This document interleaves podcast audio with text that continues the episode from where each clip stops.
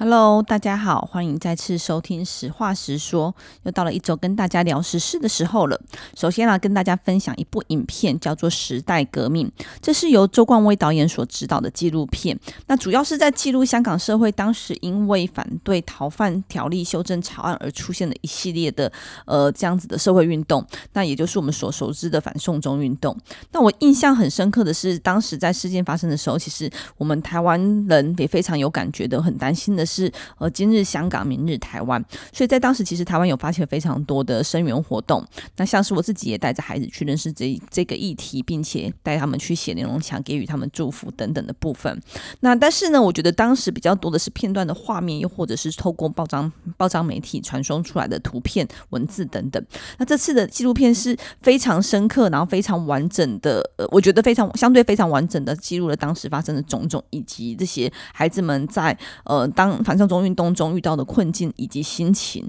因为当时事件发生的时候比较多是就事件来做报道，但这次里面其实有非常多的人都包括了像是跟家庭里面的讨论，像很多这种十六、十七岁的孩子们在面对这样子的抗争，或是在面对这样子的社会运动当中，跟爸爸妈妈如何能够来做一个磨合，或者是我们也看到有些爸妈非常的支持。就告诉孩子说不要担心我等等的部分，其实这些非常的令人动容。但是我同步自己也会一直在思考的是，其实里面的孩子都还很小，大概十六、十七岁。那我自己的小孩现在十四岁了。我在想的是，如果台湾也面对到这样的情境的时候，我们的孩子到底有没有这样子的力气？然后到底能不能呃有这样子的呃缜密的思考？因为他们的反送中活动并不是只有勇气而已，其实也不是有武谋，而是有非常多的讨论啊、布局啊，相对的非常的，我觉得蛮明确，也非常的完。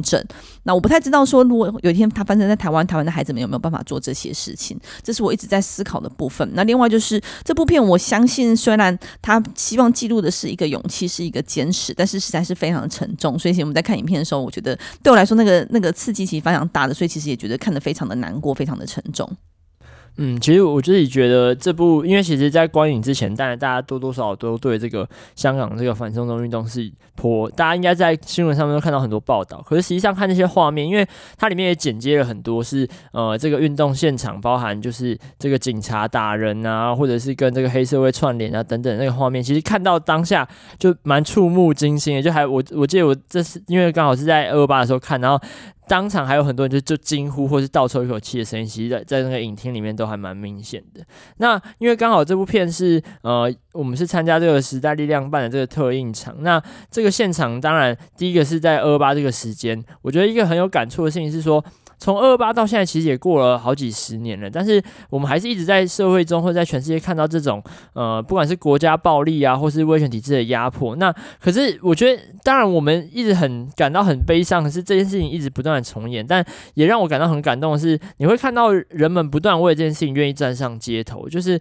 当一个人他不只是为了他自己，是为了整个社会，为了整个民族，为为了一个一个群体，为了希望这个群体能够更好的一个心情，然后站上街头，甚至去勇敢对抗。像这些真的拿着武器、拿有公权力的人，我觉得那个画面是很感动的。尤其在这片里面，就是说一直在谈，呃，香港这次反送中运动一直在谈说无大台，就是他没有一个真正的领导团体，没有一个真正领导人，每一个人都可以是这个运动当中关键的角色。所以这件事让我感到是非常感动的。那再来是，当然我们一直在谈说台湾跟香港其实这个关系非常的紧密哦，因为我们都是这个所谓这个威权。这个地域霸权的这个边缘的这个，不管是区域也好，或是我们认为台湾是国家也好，在这个地方，我们都同样受到中国的压迫。那我们有很深的共感，但我们要如何把这个共感化为行动，我觉得是很重要的。那当然，第一个对香港人的支持是我们一直以来希望做到的，也希望把它越来越制度化的一件事情。那另外一个事情是说。我们当然希望是台湾不要走上这个香港这一天。那我们要如何守护我们的民主、我们的自由？那甚至让这个民主跟自由的这个种子继续散播在亚洲的其他地方，或者是现现在这个可能被受到压迫的这个新疆啊、呃西藏啊、香港地区，我觉得我们是有这个责任和这个义务去让这个民主跟自由的这个精神在更多地方可以逐步的被推展出来。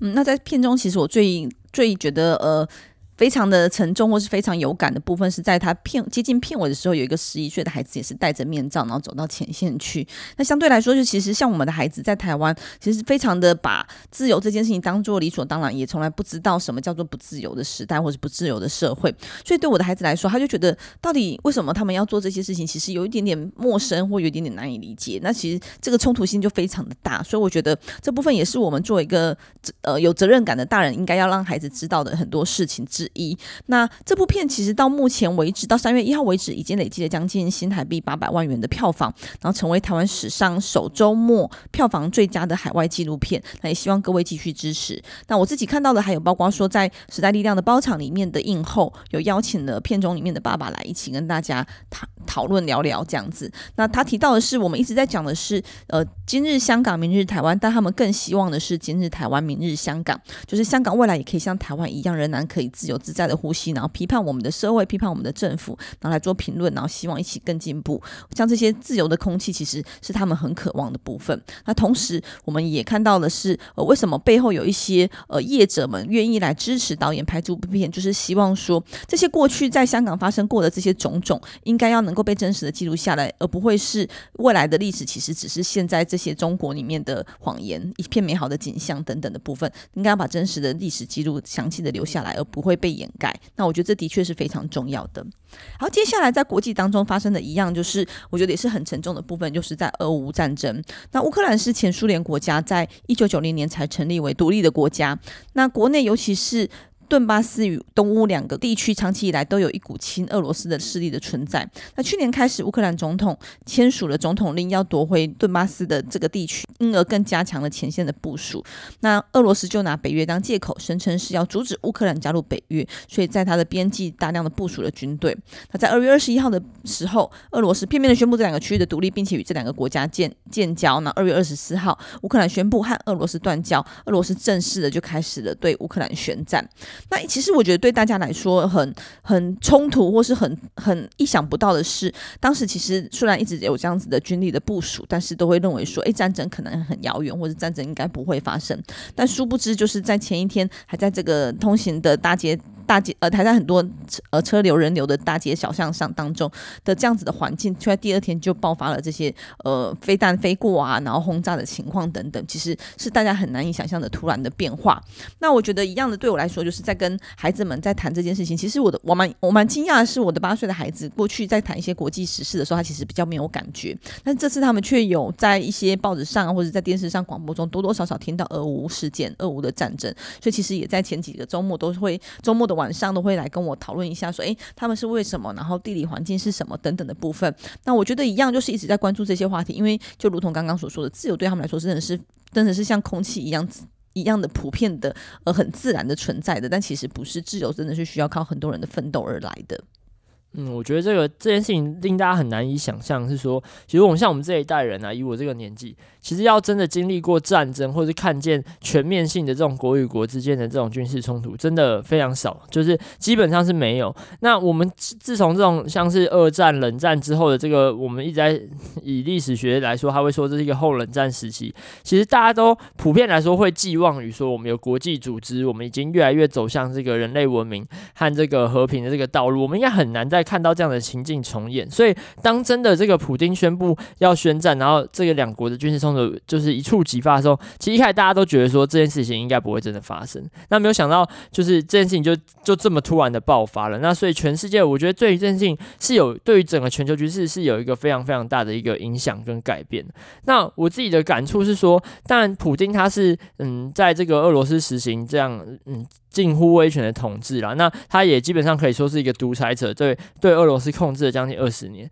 那我们一直在谈说，为什么民主国家很重要，就是因为民主国家人民是有问责的机制的，就是一旦这个民主国家的领导者他失控了，我们是有方法，是我们有制度，是让这个独裁者或者让这个领头的这个领导者他可以下台，或者是我们有办法去制衡他。但在独裁国家永远没有办法做到这件事，那往往就会因此而走向极端。当你受到一定的压力，或是当这个领领导者或者是独裁者，他受迫于某一种，甚至有可能是面子问题，或者是他说不过去，一口气过不去，可能战争就这样爆发，可能这种反人权的这种军事冲突马上就会出现。那这就是独裁跟威权政府之所以对于我们现在所处的这个和平的国际社会有很大的威胁的关系。那我在这个事件当中也发现，为什么刚才说世界局势有很大的改变？因为我们看到说，像例如说那个呃这个 FIFA 或是 FIBA，就是这些国际的运动组织开始纷纷禁止说俄罗斯参加，然后呃各国祭出这种金融制裁，连这芬兰呐，或者是像瑞士这样的中立国，他们已经从二战之后从来没有采取过这样特定的针对国家的这种